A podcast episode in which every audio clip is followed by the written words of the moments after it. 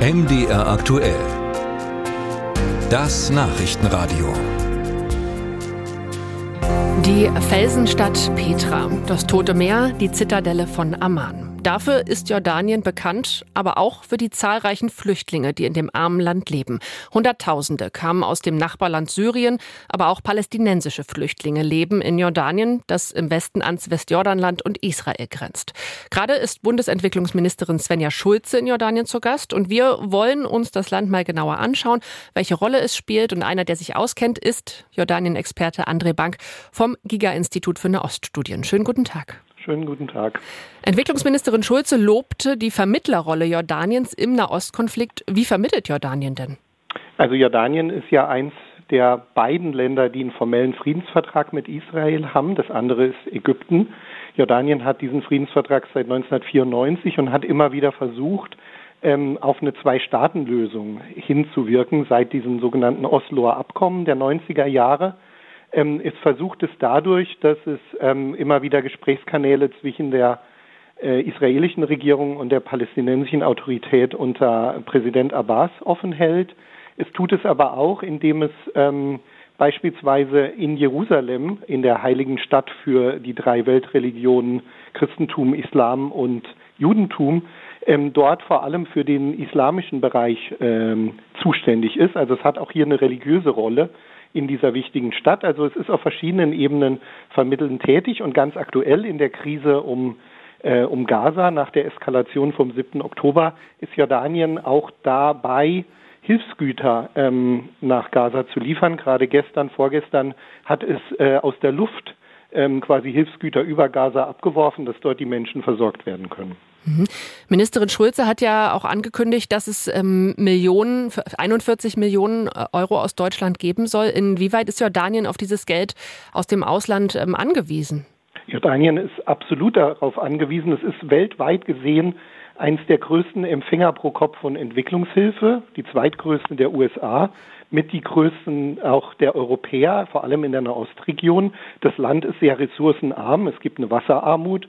Es gibt vor allem Wüste und es gibt eine sehr große Bevölkerung, die ja massiv gewachsen ist, nicht zuletzt auch wegen, wie Sie es eingangs gesagt haben, der Aufnahme von Flüchtlingen. Das Land lebt also im Grunde in weiten Teilen von diesen externen Hilfen.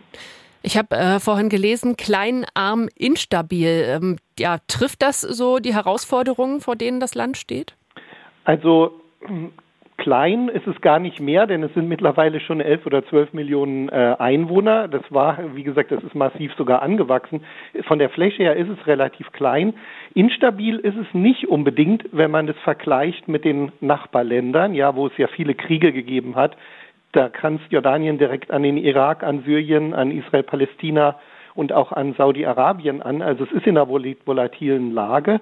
Aber genau diese volatile Lage macht es eine Stabilität in Jordanien auch so bedeutsam. Deswegen wird auch so viel Entwicklungshilfe dahin ge ge geleistet in das Land, weil wir eine Monarchie haben, also einen König, äh, Abdallah, der sehr pro-westlich ausgerichtet ist. Und die Monarchie in Jordanien ist auch relativ akzeptiert oder weitgehend akzeptiert in der Bevölkerung.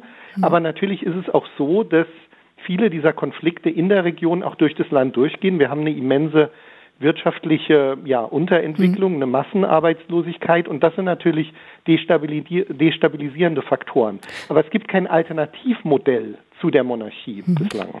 Jordanien hat jetzt aber auch noch mal klar gemacht, wo es dann doch auch bei all äh, der Vermittlung äh, eine rote Linie sieht. Ähm, wenn jetzt nämlich Versuche gestartet werden, Palästinenser aus dem Gazastreifen oder dem Westjordanland zu vertreiben, das werde als Kriegserklärung betrachtet, hat zumindest der jordanische Ministerpräsident gesagt. Wie bewerten Sie diese Ankündigung? Das ist äh, wirklich für Jordanien eine rote Linie. Seit Ende der 80er Jahre gibt es das klare Diktum, Jordanien ist Jordanien und Palästina ist Palästina. Das wurde deshalb gesagt, weil vor allem rechte und rechtsextreme Politiker in Israel, das hört man auch ganz aktuell, sagen, es gibt keinen palästinensischen Staat, die Palästinenser sollen über den Jordanfluss nach Jordanien gehen. Und dagegen wehrt sich dieser Diskurs. Wir haben ja jetzt eben nicht nur die massive Gewalt in Gaza, worauf wir vor allem schauen, sondern die weiter eskalierende Gewalt vor allem von äh, jüdischen Siedlerinnen und Siedlern in der Westbank, also in dem Gebiet, was direkt an Jordanien angrenzt. Und die jordanische Sorge ja. ist, dass viele Palästinenser hier vertrieben werden nach Jordanien und dass es dann wirklich instabil in Jordanien wird.